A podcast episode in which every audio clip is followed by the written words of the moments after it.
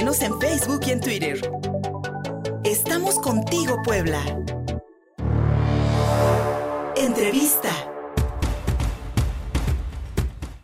Ya estamos contigo, Puebla.mx. Soy Luis Fernando Soto. Muchas gracias por recibirnos este jueves aquí en nuestra transmisión de prueba en mi radio 93.5 FM. Somos uno en la capital poblana, así como en nuestras redes sociales. Contigo, Puebla.mx, nuestro portal informativo.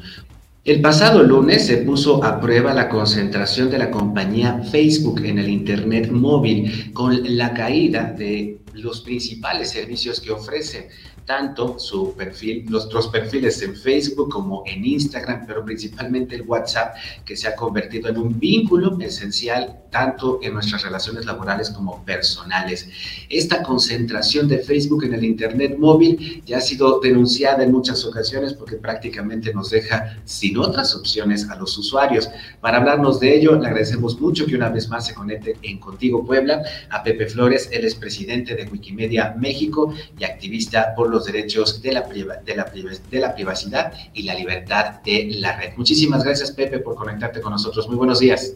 Buenos días, no, muchísimas gracias a ti, mi querido Luis Fernando, como siempre, por la invitación y un gusto estar acá contigo esta mañana.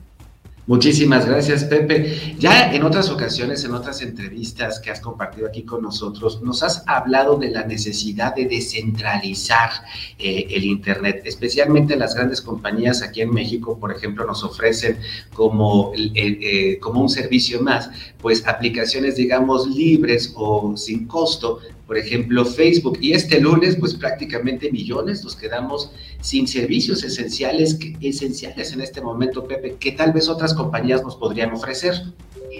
Sí, no, no, claro, creo que, creo que esto pone em, sobre la mesa la discusión del enorme poder que ha amasado Facebook eh, como empresa, ¿no? Hay que muchas personas el argumento que, dicen, por ejemplo, es, bueno, es que a mí me, da, eh, me dan aplicaciones gratuitas porque son las aplicaciones más populares o las aplicaciones más usadas, cuando en realidad el enfoque que tendríamos que tener es distinto, al revés.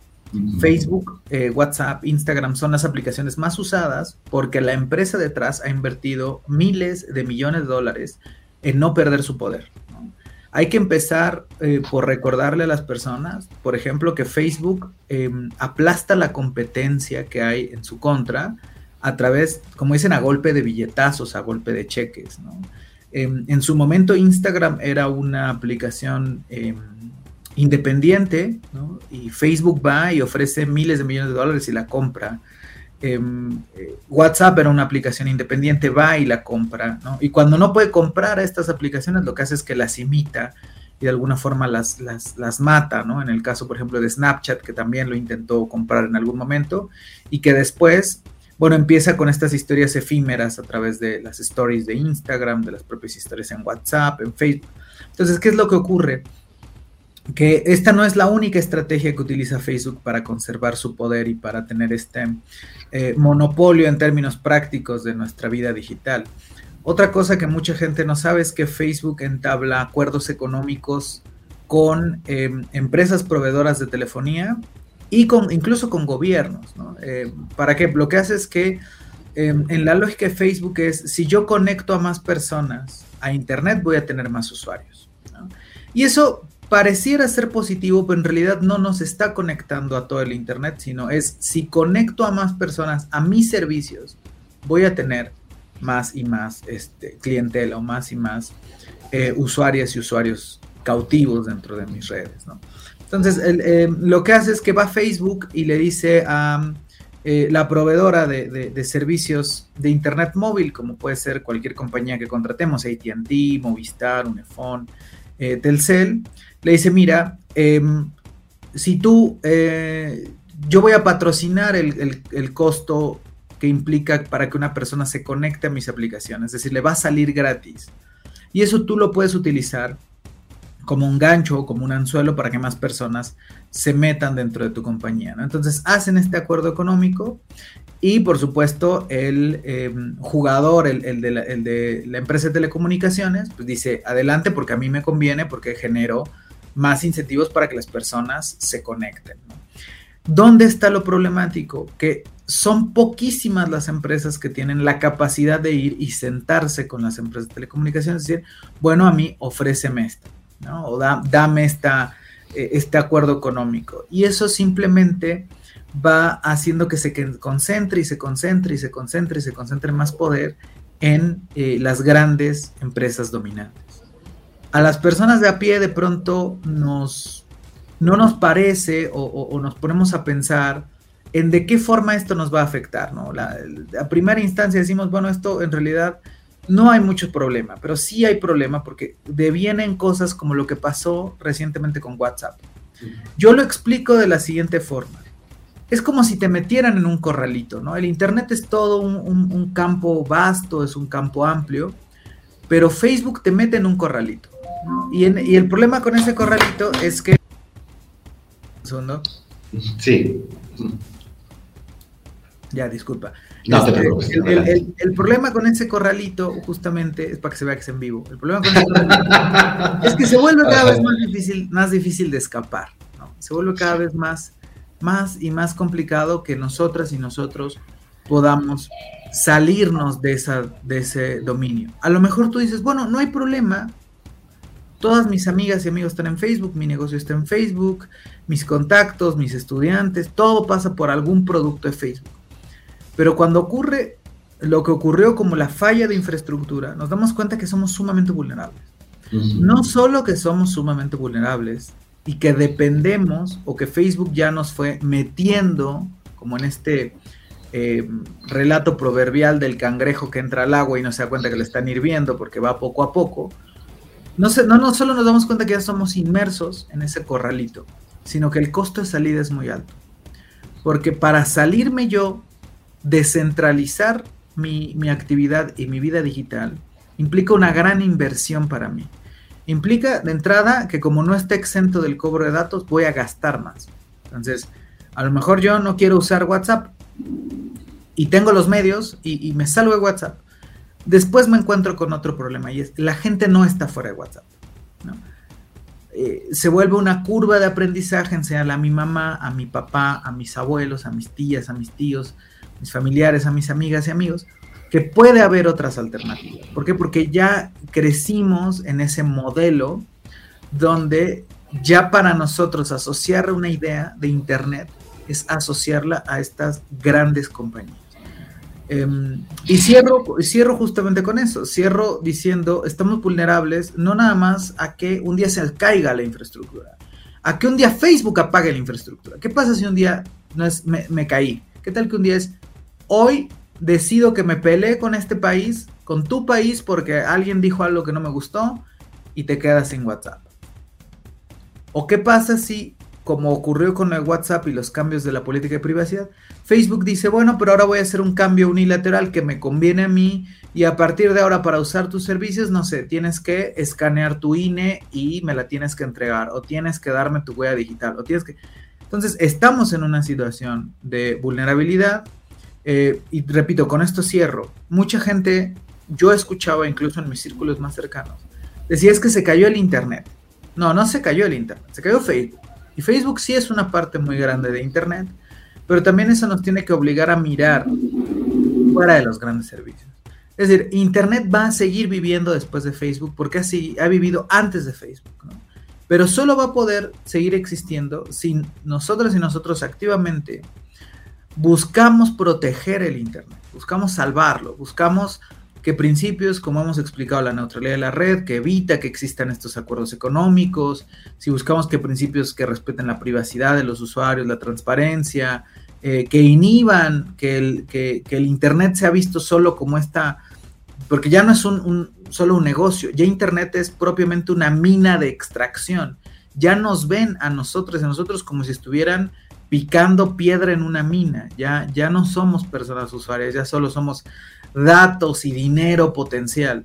Entonces tenemos que recuperar el Internet hacia eh, un modelo, de nuevo, descentralizado, un modelo horizontal, mucho más democrático, interoperable, donde a lo mejor, no sé, a lo mejor puede seguir existiendo WhatsApp, no hay ningún problema, pero que yo no tenga que bajar WhatsApp para comunicarme con alguien a través de plataforma. Es decir, que pueda usar otros protocolos, que pueda yo encontrar la forma, la manera en la que yo tome la decisión. Porque el problema es que de este corralito no solo es que te encierra y que te limita. En este corralito te alimentan con lo que la empresa dominante decidió que tienes que comer. Cuando tú tienes un buffet gigantesco y solamente te están ofreciendo tres o cuatro platillos de un eh, manjares infinitos. Así es, mi, estimado Pepe Flores, eh, el monopolio de nuestra actividad en la red, de nuestra actividad digital en manos de Facebook. Y nos decías que esta compañía eh, deshace prácticamente su competencia a partir de billetazos. ¿Quién recibe estos billetazos y por qué entonces el mercado está tan cerrado? Y sobre todo se generan estos muros que impiden que otras compañías pues, nos puedan eh, ofrecer los mismos servicios y tal vez a un, a un, costo más bajo. Eh, digamos que es, un, es una lección que ha aprendido Facebook de los grandes monopolios, los costos de entrada y los costos de salida. Eh, pongamos otro ejemplo en, otro, en, otra, en otra industria, la industria refresquera, por ejemplo. Eh, hay algún, ah, incluso en algunas facultades de negocios se dice, bueno, si alguien quisiera, si alguien consiguiera la fórmula de la Coca-Cola e hiciera una Coca-Cola que sabe igual a la Coca-Cola, difícilmente le va a poder competir. ¿Por qué? Porque pues yo ya, ya hay muchos, muchos, muchos años de tradición, muchos años de costumbre, donde ya mercadológicamente a mí me va a ser imposible competir porque yo ya dejé que esa empresa se convirtiera en lo que los Estados Unidos llaman el too big to fail. Es demasiado grande para fracasar. No importa qué pase, es demasiado grande para fracasar. Y eso inhibe la competencia, eso inhibe la, la, innovación y eso evita que el día de mañana, no nada más en Estados Unidos, en México, en Argentina, en otro lugar, salga una aplicación que pueda llegar y decir, oye, quiero competir con Facebook. Porque no es porque no pueda tener em, eh, características o features interesantes, que, como el caso de TikTok, por ejemplo, sino que se vuelve más difícil la barrera de entrada. A empezar a amasar y amasar lo, el mismo modelo poder para hacer estos acuerdos comerciales y que me permitan algún tipo de cuestión privilegiada. Un ejemplo ahorita bien interesante es eh, hay una empresa de telecomunicaciones en México, ATT, que está sacando un plan que se llama Plan Ármalo. ¿no? Y en el plan Ármalo, arbitrariamente te dice em, la, empresa, arbitrariamente la empresa te dice, oye, tú puedes escoger de este buffet de aplicaciones chiquito, pero unas aplicaciones dice son redes sociales y otras aplicaciones dice son streaming, ¿no? Entonces, resulta bien chistoso porque TikTok no, no la considera una aplicación de redes sociales, la considera una aplicación de streaming. Entonces dice, ah, bueno, TikTok como aplicación de streaming te va a costar, te va a agarrar de esta bolsa de datos y de esta otra bolsa de datos te agarra esto y, a lo mejor yo uso Twitch, pero como yo no he llegado a un acuerdo con Amazon, Twitch no está exento, o a lo mejor yo uso Discord porque juego videojuegos y eso tampoco. Entonces, a mí me va forzando a tomar caminos. Y, y, no es que esas aplicaciones sean malas, no es que esas aplicaciones sean peores que las otras, simplemente no están en esa posición de dominación cuesta entrar al juego y a los consumidores nos cuesta salir del juego. Porque el costo no es solo económico, y con esto voy cerrando, el costo es social. Implica que te vas a aislar de la mayoría. Que vas a decir, bueno, pero yo ya no tengo Facebook, entonces te pierdes de una cosa. Y yo ya no tengo esto y te pierdes de otra.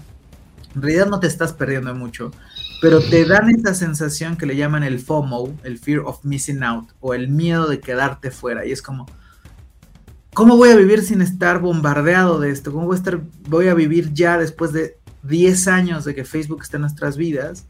¿Cómo, cómo voy a hacerle para no comunicarme 24/7 con alguien a través de WhatsApp?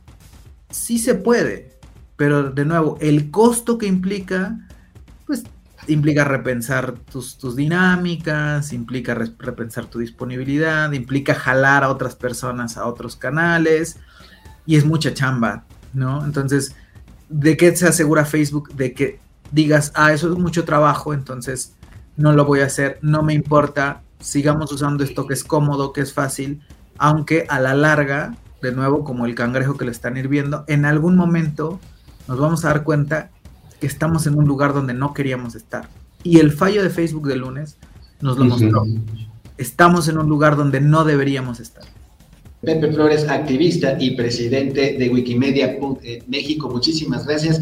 Pero te agradecemos muchísimo que nos te hayas conectado con nosotros hoy para darnos esta explicación sobre nuestra dependencia a las redes, sobre el monopolio que Facebook ahora, ahora, eh, ahora significa y que si algún día esta empresa de, de Zuckerberg decide este, apagar el botón, simple y sencillamente nos quedaríamos sin una red en la que, repito, hemos generado vínculos personales y hasta emocionales grandes y además laborales con la, la serie de mensajes que nos podemos enviar ahora, sobre todo con la pandemia, que eh, esta sana distancia nos obliga desde el home office o, este, o, eh, o, este, o esta dependencia también que tenemos a la Internet para poder incluso hasta sacar nuestra vida económica. Muchísimas gracias, Pepe Flores, y estamos en contacto. Un abrazo, gracias. Muchísimas gracias a ti, Luis Fer, que estés muy bien. Hasta pronto, gracias. Pausa y seguimos contigo, Puebla.mx. Envíenos un WhatsApp al 22 13 60 14 18. Estamos contigo, Puebla.